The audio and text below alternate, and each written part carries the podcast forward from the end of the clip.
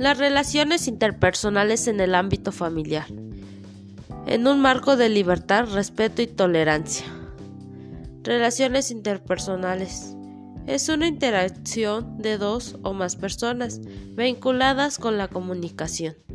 Está conformada por cuatro elementos, emisor, mensaje, receptor, retroalimentación.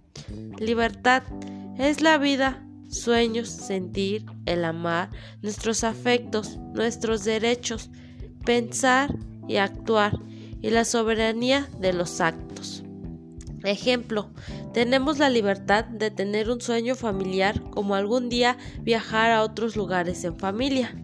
Respeto.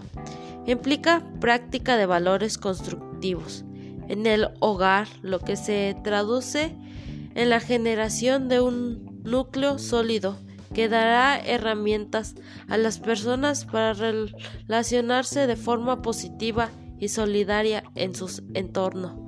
Ejemplo, saber respetar las opiniones y decisiones de los miembros de la familia. Tolerancia.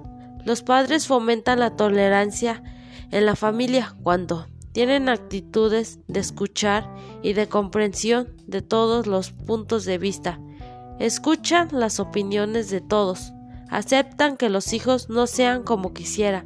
Ejemplo, los padres tienen tolerancia cuando sus hijos le responden de mal manera, pero si le siguen respondiendo de la misma manera mal, no lo aceptan.